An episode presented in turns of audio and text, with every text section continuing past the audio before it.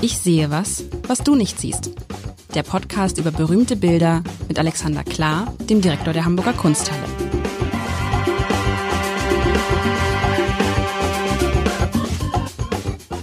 Herzlich willkommen. Mein Name ist Lars Heider und auch heute hat Alexander Klar mir ein Bild mitgebracht, lieber Alexander, oder vier Bilder. Aber es ist, es sind vier Bilder und ein Kunstwerk. Kann man das so zusammenfassen? Sie sind man könnte sie auch einzeln angucken.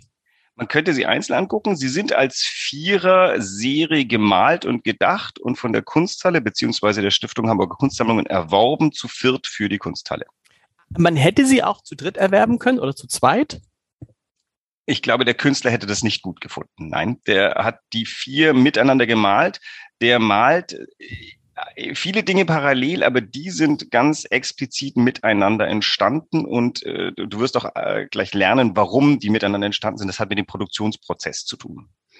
Und es ist ein Bild, von dem ich sagen würde, dass es extrem wichtig ist, zumindest in diesem Fall, wo es hängt, oder? Weil dieses Bild wirkt, diese Bilder, dieses Kunstwerk wirkt für mich vor allen Dingen durch den Raum, in dem es ist. Ich beschreibe mal den Raum. Es ist ein Raum mit Tageslicht ähnlichen Leuchten. Ich weiß nicht, oder ist es Tageslicht? Es ist Tageslicht. Es ist Tageslicht. Also oben muss man sich vorstellen, praktisch Fenster an der Decke. Also die komplette Decke besteht eigentlich aus, aus Fenstern, ne? Und unten ist es ein, ein Boden, der so ein bisschen, der, ist, der, der, der so ein Widerspiegeln erlaubt. Also ist das, es ist ja, es ist kein Holzboden, das sind das Fliesen, das sind Fliesen.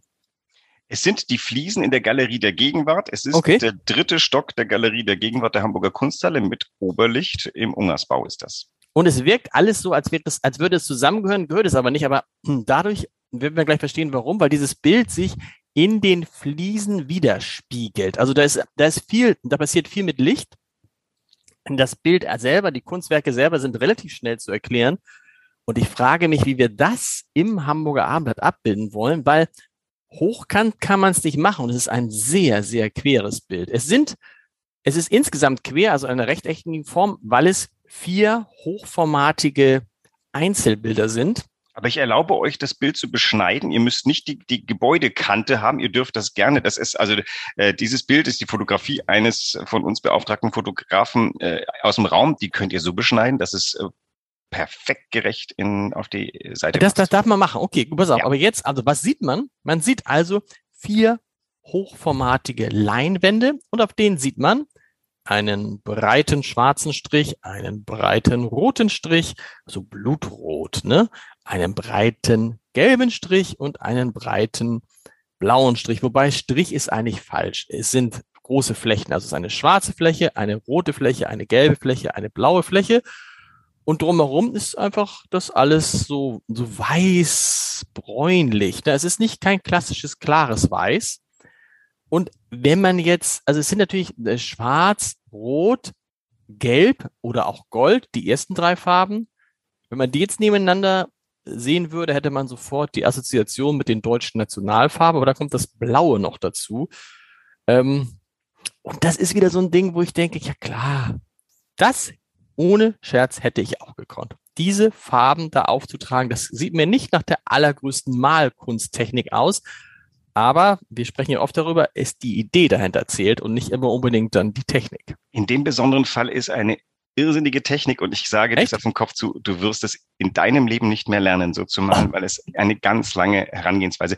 Ähm, ja, bevor wir dahin kommen, ich, ich möchte dich loben und, und preisen, weil ich mich total freue, dass du sagst, das ist ohne den Raum nicht denkbar.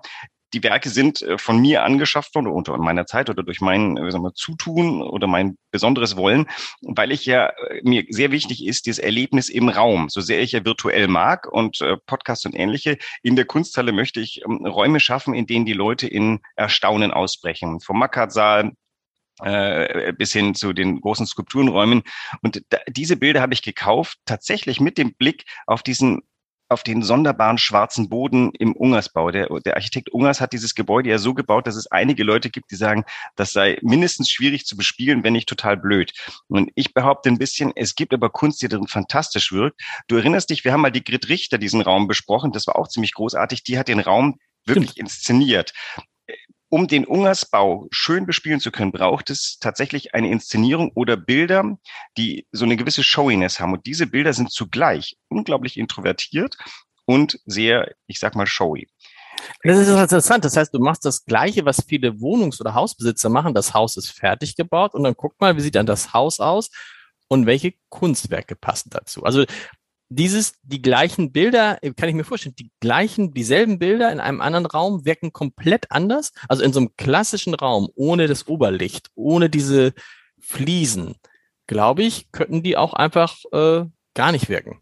Also ne, diese Birke, die Bilder wirken immer gut, da kommen wir gleich noch drauf, weil ich, mhm. du, du, du hast etwas nicht beschrieben, was sehr auffällig ist, und das ist dieses Unscharfe. Ich weiß nicht, ob du schon versucht hast, mal ran zu zoomen und ob du deinen Augen noch getraut Nee, stimmt, hast. nein, die sind, das ist unscharf, das ist wahr. Es ist seltsam unscharf. Und das musst du mal hinbekommen. Ich äh, erzähle, wer es ist. Das ist Hans Kunitzberger. Ähm, Hans Kunitzberger ist ein Maler, der in Berlin lebt, äh, österreichischer Herkunft, hat in Wien gearbeitet, hat äh, am Anfang seiner Karriere war er sehr nah in der Musik. Wir teilen eine große Liebe zu Gustav Mahlers Musik. Ähm, äh, er hat in Österreich sich auch verdient gemacht. Er hat ein Fresko von, ich glaube, Kokoschka gefunden in einer Privatvilla. Ähm, all solche Sachen. Also er ist sehr, sehr, ähm, ist philologisch philosophisch interessiert. Und das, was wir haben, ist tatsächlich äh, altmeisterliche Technik, denn was er tut, ist, er malt ganz dünn in vielen, vielen Schichten. Und diese vier Bilder sind so ziemlich die buntfarbigsten, die, äh, die er lang gemacht hat. Ähm, wobei das ein bisschen äh, schwierig ist. Seine Bilder wirken oftmals auf den ersten Blick monochrom. Die, sind blau und rot und irgendwas. Und in Wirklichkeit aber ist, was man sieht, nur die letzte Schicht, unter der viele andere Schichten von Farbe hindurchschimmern. Und das macht die so, das ist das Gefühl, du guckst auf so ein Kirchenfenster. Und diese vier Bilder hier haben als besonderen Effekt, sage ich mal, obwohl er wahrscheinlich das Wort Effekt furchtbar finden würde, dieses Unscharfe, du gehst auch in der Wirklichkeit im Raum an diese Bilder ran und du traust deinen Augen nicht. Es ist ganz furchtbar, die eigentlich anzugucken. Du willst die ganze Zeit scharf stellen. Deine Linse verzweifelt an diesen vier Bildern. Und das geschieht durch diese Lasur-Technik, die, ähm, wenn du links und rechts von den Farben guckst, stellst du fest, es wird auch gleichzeitig heller, weißer, mhm. leuchtender. Ist aber nicht, weil das ist ähnlich wie dieses Unscharfe, hat er auch hier wieder als letztes heller werdende Farben übereinander gesetzt. Darunter siehst du aber durchschimmern die jeweilige Farbe, die, die, die deutlicher wird in der Mitte. Und wenn man genauer hinguckt, sagt man sich, ich habe am Anfang gesagt, ja, links, das ist so ein Schwarz, aber ah, so ein richtiges Schwarz ist es gar nicht. Ne? Es ist nee. kein, es ist kein richtiges Schwarz. Und das, was ich so als, zumindest wenn man, wenn man dichter reingeht, dieses strahlende Gelbe ist auch kein strahlendes Gelb und das Rot, das ist ja das Rot, da habe ich so gedacht, das ist so dieses, weißt du, so getrocknetes Blut nach irgendwie drei, vier Stunden, so geronnenes Blut. Ja, ja, das ja. Ist, es ist nicht. Unterschiedlich, stimmt. unterschiedlich intensiv auch. Und wie, wie kommt, also die Leinwände werden ja nicht so schmuddelig gewesen sein, wie sie jetzt aussehen. Die Leinwände haben ja sowas, äh, schmuddelig, also es, es sind nicht weiße Leinwände, sondern es sind halt Leinwände, von dem man sind, was ist das, dieses, diese, diese Schattierung, die da zu sehen, dieses, dieses, die jetzt so ein bisschen, das sehe ich jetzt erst, also na klar, auf der linken Seite ist es deutlich dunkler, das Schwarz wird von einem deutlich dunkleren Rand umgeben, das, ähm, das Gelb von einem deutlich helleren Rand und das Rot, die um, Umrandung des Rotes geht, greifen dieses Rot auf. Das heißt, was ist das genau? Das sind, was hat er da gemacht?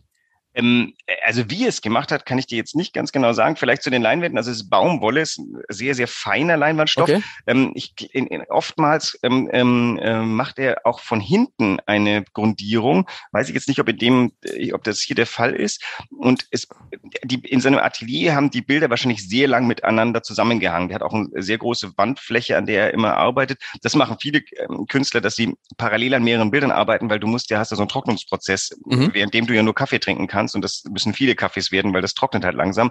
Deswegen sind eigentlich die allermeisten Künstler an mehreren Bildern gleichzeitig beschäftigt. Ist einfach eine schlauere Lösung. Das heißt, und du bist jetzt, du bist jetzt, nachdem du dieses, nachdem du, du saßt diesen Raum und sagst, da muss was rein, und dann bist du zu ihm ins Atelier gegangen und hast geguckt, was hat der?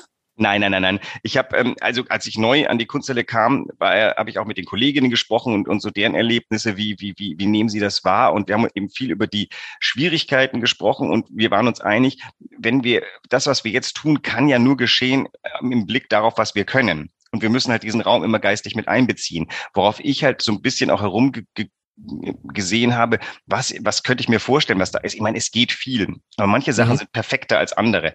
Und ich kannte von ihm, er hat die, solche Bilder schon mal vor ein paar Jahren gemacht und ausgestellt und ähm, äh, von denen war ich damals schon fasziniert und ich erinnerte mich daran, ich weiß jetzt gar nicht, wie es genau ging, aber ich bin immer mal wieder in seinem Atelier, ich, ich, ich reise ja auch viel in Ateliers, um zu gucken, was denn die Produktion so macht und ähm, stieß auf die und ich glaube, er hat mir, vielleicht hat es mir auch erst geschickt, als sie fertig waren und bei mir war halt kaum, dass ich das sah, habe ich gedacht, oh, das muss ich haben. Okay. Und daraufhin haben wir uns eben, habe ich äh, seine Galeristin, äh, die auch in Hamburg äh, ihre Galerie hat, angesprochen und mit ihm gesprochen und ähm, habe gesagt, also das, das kann eigentlich nur für die Kunsthalle sein. Das Ding ist, seine Sachen ähm, verkaufen sich äh, gut, weil es mhm. natürlich auch, äh, das sind teilweise monumentale und, und, und wirklich auch unglaublich schöne Sachen. Das also auch teuer, also auch teuer, wolltest du damit andeuten? Auch, auch ja. teuer und naja, ähm, was heißt teuer? Sehr wertvoll. Ähm, ich glaube, die, seine größte Schwierigkeit könnte sein, dass die Dinge natürlich auch manchen Leuten einfach nur gefallen und die sagen, das ist ja, passt in mein Wohnzimmer. Das ist natürlich genau. kein Kriterium, was einen Künstler sehr glücklich macht, denn er möchte ja mit seiner Kunst eigentlich eher eine Idee umsetzen. Ähm, ich denke mal, aber auch die meisten Künstler sagen, wenn das verkäuflich ist, finden sie es auch nicht schlimm. In seinem Fall ist es definitiv nicht seine Intention, dass die Sachen schön ausschauen. Sie sind auch oft ganz unbefriedigend, weil man immer, man möchte zum Kern vordringen. Man steht, man steht bei seinen Bildern vor etwas, also hier ist das Unbefriedigende, das Unscharfe. Du stehst davor und möchtest, dass die Linse endlich scharf wird. Der Mensch sehnt sich, glaube ich, nach einer klaren Kante. Die gibt's hier nicht und in dieser Viererfolge, du guckst viermal auf etwas, was dich so ein bisschen anwabert. Das passt übrigens, das passt ja übrigens wieder, das passt ja übrigens wieder wunderbar in die Zeit, ne, wo sich ja auch viele nach einer klaren Kante sehen, also nach einer klaren Ansage, das passiert jetzt, das müssen wir machen. Und dann Politiker sagen müssen, wir können euch gar nicht mehr genau sagen, was als nächstes passiert und was in zwei Wochen passiert und wie die Lage in vier Monaten ja. ist. So, es passt, ne? Aber sag mal, was ist denn, ist es nicht für den, für einen Künstler, eine Künstlerin das größte Kompliment, wenn jemand sagt, ich hänge dich in meinem Wohnzimmer auf, weil ein, ein, also es gibt intimere Orte, aber es ist ein sehr intimer Ort und ein Ort, wo man sich viel aufhält und wo man ja nichts haben will, was hässlich ist. Absolut. Also ich, das, weißt du, das ist immer so ich, der ich dann sage, Verkäuflichkeit etwas Böses. Künstler äh, leben davon, dass ihre Werke verkäuflich sind. Selbst Performance-Künstler müssen von irgendetwas leben. Das mhm. heißt, der Verkauf ist, wenn jetzt die jetzige Dokumenta behauptet oder sagt, wir featuren nur Kunst, die nicht verkäuflich ist, dann muss ich sagen, das ist ähm, nett gemeint. Äh, ich kann es unterstützen, weil wir, aber dann sollten wir vielleicht alle drüber nachdenken, ob wir uns nicht bezahlen lassen. Das ist doch irgendwie auch so, äh, sollen Künstler dann etwas machen, wofür sie nicht bezahlt werden, ist der Hintergedanke. Und dann kommt sowas wie die jetzige Dokumente raus, wo irgendwie niemand es gewesen sein will und ähm, äh, niemand was gemacht hat eigentlich. Also, wo dann ja auch dann so bleibt ja so diese, der Eindruck, Kunst ist nichts wert. Genau, äh, ja, ja. Also das, das ist ja, das ist ja irgendwie, also, oder? Ich meine, es ist ganz schwierig für mich über Geld zu reden. Das ist sowas. Äh, stell dir mal vor, das habe ich als Volontär schon gehabt. Ich war mit einer Gruppe von Leuten, die tatsächlich mit Kunst eigentlich fast keine Berührung hatten. Und dann sind wir so durch so abstrakte Kunsträume gegangen und die waren alle irgendwie gelangweilt. Und ich war auch nicht gut drauf. Normalerweise kann ich Leuten sowas nahebringen. Mein letztes Argument, wo auf einmal alle hab acht standen, war, wenn ich gesagt habe, ja, also dieser Gerhard Richter ist halt 1,4 Millionen Euro wert. Auf einmal war, standen die vor demselben grauen Bild, wo sie vorher noch gesagt haben, das ist ein graues Bild. 1,4 Millionen, Wahnsinn. Mhm. Und die waren alle in Hab 8. Und dann denkst du, oh Gott, das ist diese, dieses Narrativ des Geldes, was du eigentlich, wofür du nicht da bist. Aber jetzt hast du aufgeweckt. Meine Güte, bloß weil 1, weil die können sich bei 1,4 Millionen denken sich auf einmal, okay, das sind äh, so und so viele Lamborghinis. Jetzt ist aus dem grauen Bild 1,4 Millionen geworden und ich musste gar nicht viel tun. Ist ärgerlich für mich. Und deswegen finde ich natürlich, eigentlich über Geld zu sprechen, untunlich. Ähm, aber und gleichzeitig ist es so, die ganze Welt ist voller Geld. Warum also nicht hier auch? Aber zurück zu diesen Bildern, die haben mit Geld nichts zu tun. Ich weiß gar nicht, wie wir auf Geld gekommen sind. Wir, wir nee, weil du hattest so angedeutet, du hattest eher mal gesagt, dass die auch ganz schön, ganz schön gefragt sind. Und dann hatte ich natürlich wie immer gesagt, auch ganz schön teuer, weil ihr müsst dann ja auch als Kunsthalle irgendwann dann, nee, gibt es einen Preis für und den das verhandelt, verhandelt ihr das als Kunsthalle? Nee, ihr zahlt den Preis, der ausgerufen wird? Nein, wir kriegen Nachlässe von Künstlern, denn erstens ist es so, wir sind, äh, also die Stiftung Hamburger Kunstsammlung lebt vom Sponsoring-Geld von Menschen, die dazu beitragen wollen, dass die Kunsthalle was hat. Ich finde das fair, wenn, wenn Institutionen wie wir, die ja quasi auch ein bisschen ein Schaufenster für diese Kunst sind. Ich meine, wir legen ja auch Maßstäbe fest. Wenn etwas bei uns hängt, dann sehen das viele Menschen und sagen, ah, das ist interessant. Ähm, und im Endeffekt ist es so, dass ich vor allem nicht Taxpayers Money hier verballern will für etwas Spekulatives wie Kunst. Und ich bin sehr stolz darauf, in Hamburg tun wir das einfach nicht. In Hamburg erwerben wir Geld mit Hilfe privater Leute, die uns das freiwillig geben, weil sie es überhaben. Mhm. Die Stiftung Hamburger Kunstsammlung ist sehr erfolgreich, ähm, Hamburger anzusprechen, die das gerne tun weil das für die natürlich auch wieder so eine Vergewisserung ist. Manch einer hat vielleicht sowas auch zu Hause und das Gegenstück ist in der Kunsthalle. Das ist ja auch so ein so eine Balance, ähm, die dann gut funktioniert. Ähm, was den Wert anbetrifft, diese Arbeiten entstehen halt in einem sehr, sehr langsamen Prozess. Das muss man einfach jetzt mal so sagen. Die können nicht rausgepfeffert werden in, in, in zehn Minuten. Deswegen kann ein Künstler, äh, würde er zum Beispiel einen Stundenlohn ansetzen, hier definitiv nichts Niedriges ansetzen es hat natürlich auf der anderen Seite mit der Gefragtheit von etwas zu tun. Also wenn, wenn du halt äh, Arbeiten im sechsstelligen Bereich verkaufst, dann finden sich nicht so schnell Leute, die das in ihr Wohnzimmer Das heißt, wenn du sagst, es dauert sehr, sehr lange, wie lange hat das jetzt gedauert? Also da geht es ja um die Frage auftragen, trocknen, auftragen, trocknen. Das ist das ja. Prozedere, ne? Das kann ich dir sehr präzise sagen, weil er seine ähm, Bilder meistens mit. Äh, wie heißt das Bild überhaupt? Hast du schon gesagt, wie das Bild darauf, heißt? Darauf steuere ich gerade zu. Das ah. Bild heißt erste Hälfte 2019, 1, 2, 3, 4. Das heißt, die okay. sind also innerhalb von sechs Monaten ungefähr entstanden. Oder also so mal erste Hälfte versteht man, also 1, 2, 3, 4, das sind die, die vier Dinger, die vier genau. Bilder und dann genau. hat er, okay. Diese vier sind in der ersten Hälfte des Jahres 2019. Das heißt, er benennt, das ist ja sehr, das haben wir noch nicht gehabt, dass jemand seine äh, äh Kunst nach dem Zeitraum benennt, in dem sie entstanden ist. Das tut noch ein anderer äh, KRH Sonderborg, hat das in den 50ern, 60ern getan. Ähm, da kam dann sogar daraus, dass er für seine Bilder höchstens 15 Minuten braucht. Allerdings, weil wir jetzt hier von Zeitratio für Bezahlung reden, äh, der hat gesagt, ich muss aber sehr lange nachdenken, bevor ich da ans Arbeiten gehe. Und den Prozess möchte ich bitte auch bezahlt wissen und auch KRH Sonderborg dann entsprechende Preise. Aber das ist ja so, es ist ja so, das ist so, das ist so, so, so, so ein furchtbarer Titel. Haben Sie schon, die haben Sie schon die erste Hälfte 2019 1, 2, 3, 4 gesehen? Das ist ja kein schöner Titel, ne? aber er passt unglaublich zu ihm, weil mhm. äh, Hans Kunitzberger ist auch, ich würde fast sagen, ein zeitloser Mensch, wenn ich das, wenn ich, ich hoffe, ich trete ihm nicht zu nahe, wenn er das jetzt hier hört. Ähm, das ist ach, also ich vergleiche das ja immer gern mit Musik. Ähm, äh, wir, wir schätzen zum Beispiel auch ähm, äh, Anton Bruckners Musik und die beginnt immer mit so einem wabernden Urnebel, da machen die Streiche so. Und ähm, was diesen Symphonien zu, ähm, die haben selten ein messbares Maß. Natürlich kann man zählen, wo denn das Metrum ist, aber dies, das ist auskomponierte Zeit. So eine Symphonie kostet 50 Minuten an Zeit und es ist auskomponierte oh, Zeit. Oh, das ist schön. Auskomponierte Zeit ist ein schöner Begriff. Und jetzt bin ich das, für, jetzt kommt das Pendant in der Kunst. Genau. Was ist das? Das gemalte ist gemalte Zeit. Zeit. Das ist doch auch ähm, ich finde das sehr präzise. Ah, also, das ist du, schön. Du, ja. du, kannst doch nicht glücklich sein über den Titel ohne Titel. Hans Kunzberger löst das super. Der sagt, das ist der Zeitraum, in dem es entstanden ist. Da aber ist gemalte Zeit wäre auch ein schöner Titel, oder? Aber es ist zu esoterisch. Das finde ja. ich irgendwie. Ähm, wir haben oft, wir haben ganz lang ähm, nicht gestritten, aber diskutiert. Er hat gesagt, äh, er hätte gerne so, so auch Begriffe wie der Blick der Bilder. Ich glaube, so haben wir eine Ausstellung mal genannt. Und ich habe dann immer ein bisschen revoltiert und gesagt, der Blick der Bilder, das in meinem Kopf formt sich so vier Bilder gucken mich an. Das hat er anders gedacht. Und wir haben die Ausstellung auch so genannt gegen meinen Protest. Der, der Blick der Bilder ist, ähm, sagt aber natürlich wiederum, dass die Bilder Individuen sind wie du selber. Es ist ja tatsächlich so, wir nehmen, glaube ich, Gemälde schon als Individuen wahr, ähm, die halt natürlich ein anderes Zeit erfinden haben als, als wir. Die können ja 500 Jahre leben, wir nicht. Dann kommt so dieses Dorian Gray Phänomen rein. Ähm, also das Bild ähm, altert, aber der Mensch altert nicht. Wie grauenvoll ist das? Und hier, du wirst jetzt diesen Sommer vor das Bild treten, du wirst in zehn Jahren vor das Bild treten, du wirst anders sein in zehn Jahren. Das Bild wird es nicht sein. Es ist eine Persönlichkeit, die dir gegenübersteht und dir das zeitlich auch klar macht. Und dann ist doch Zeitlichkeit im Titel eine tolle Sache. Vielleicht noch eins, weil du es vorhin gesagt hast. Die, diese Uneindeutigkeit der Farben. Schwarz, Rot, Gelb, Blau. Das ist, glaube ich, nicht von ihm intendiert. Er hat das wahrscheinlich, ich bin mir sehr sicher, er hat da gar nicht drüber nachgedacht. Es ist aber er hat nicht gemerkt, dass es die deutschen Farben sind, die ersten drei, nee. Er wird es mit Sicherheit irgendwann gemerkt haben. Ja. Im Übrigen, es gibt auch keine Anweisung, wie wir das hängen sollen. Kann gut sein, dass wir das dass wir das intuitiv so gehandelt haben, ach, das passt aber ganz hübsch. Ich weiß auch nicht, obwohl dieses ikonische Schwarz-Rot-Gold in unseren Köpfen drin ist, ist es nicht das, was sich zuerst aufdrängt oder war das das, was du zuerst gesehen nee, hast? Nee, nee, nee, gar nicht. Ich, wahrscheinlich hat man das aufgehängt gesagt, wir machen, aber müsste man dann diese, was wäre, wenn man das wechseln würde, wenn man jedes Jahr einfach zwei austauschen würde? Könnt ihr machen? Du wirst lachen. Wir hängen gerade eine Ausstellung, die zum Zeitpunkt dieses Podcasts schon laufen wird. Die heißt vier mal vier. Da dreht mhm. sich um die Zahl vier. Können wir auch noch gleich über, über die Zahl vier reden, die mich sehr interessiert.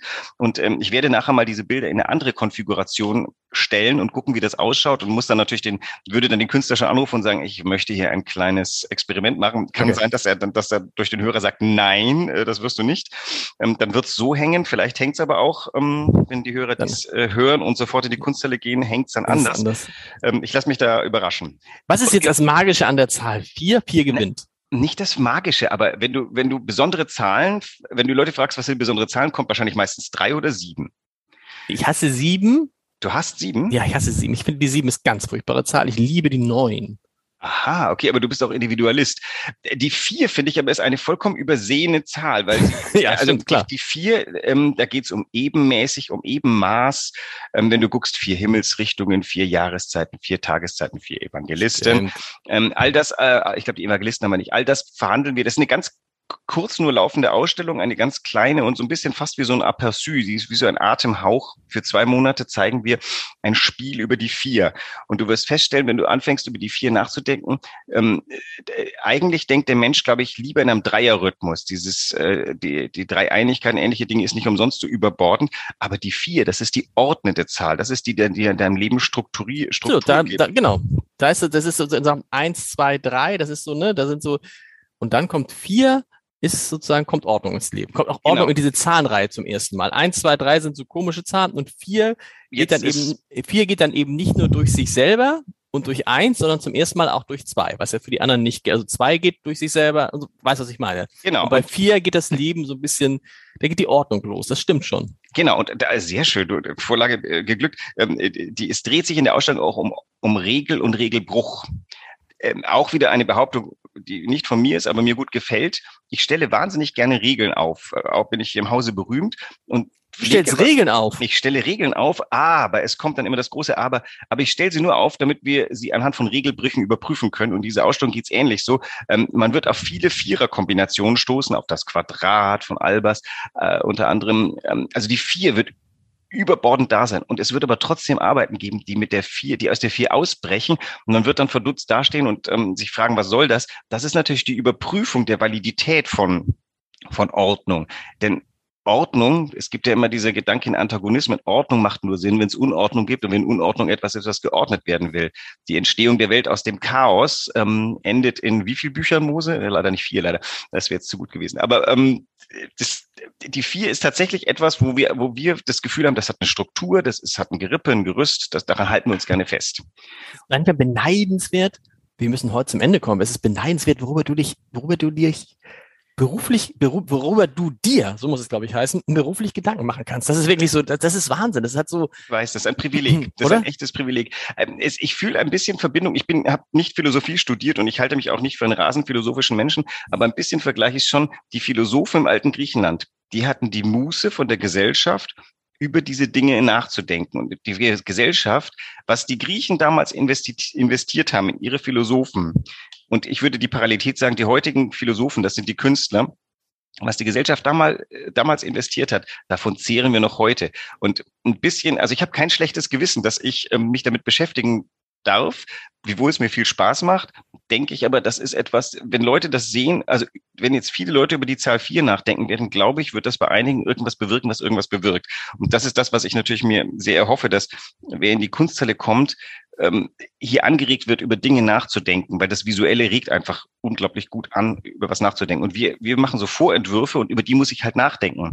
Das tue ich morgens auf dem Fahrrad ganz gerne. Ähm, und, und das halt, diese Idee zu visualisieren und dann was anderes machen, äh, andere dazu zu bringen, über was nachzudenken, ist toll. Und das ist, es ist ja auch ein gutes Zeichen, dass wir in einer Gesellschaft leben, in der wir uns das erlauben können. Das stimmt. Ich muss auch, also es kommen ja zurzeit auch wirklich rasend viele Menschen in die Kunsthalle. Ähm, ich denke mir immer, wird jetzt, wenn die Notzeiten größer werden, werden weniger Menschen kommen. Und dann glaube ich aber sagen zu können, es wird nicht so sein. Denn ich erinnere mich gerne an die Geschichten. Was ist denn nach dem, nach den großen Krisen das Begehrteste? Das ist Kultur, das ist Theater, Musik, Kunst. Und ich glaube, gerade jetzt, wo es, ähm, wo es härter wird für uns alle, ich glaube, dass viele Menschen da auf die Kunsthalle oder auf Museen überhaupt gucken, um vielleicht wirklich Ordnung und, und auch Stetigkeit zu sehen. Bei uns sieht man halt, dass es 500 Jahre schon über alle Krisen hinweg das, das, dann das gegeben hat. Dass es immer weitergeht, dass es irgendwie, ne, das, genau. Das hatten wir ja schon mehrfach. Und äh, selbst wenn ich in, ins, äh, ins Zweifeln komme, meine Institution zweifelt nicht.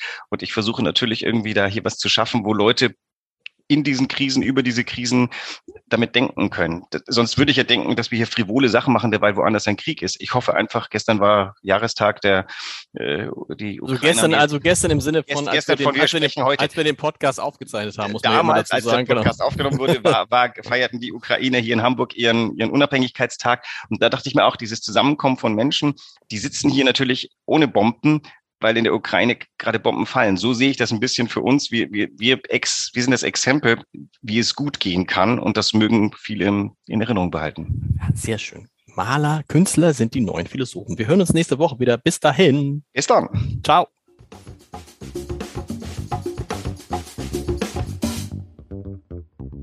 Weitere Podcasts vom Hamburger Abendblatt finden Sie auf abendblatt.de slash podcast.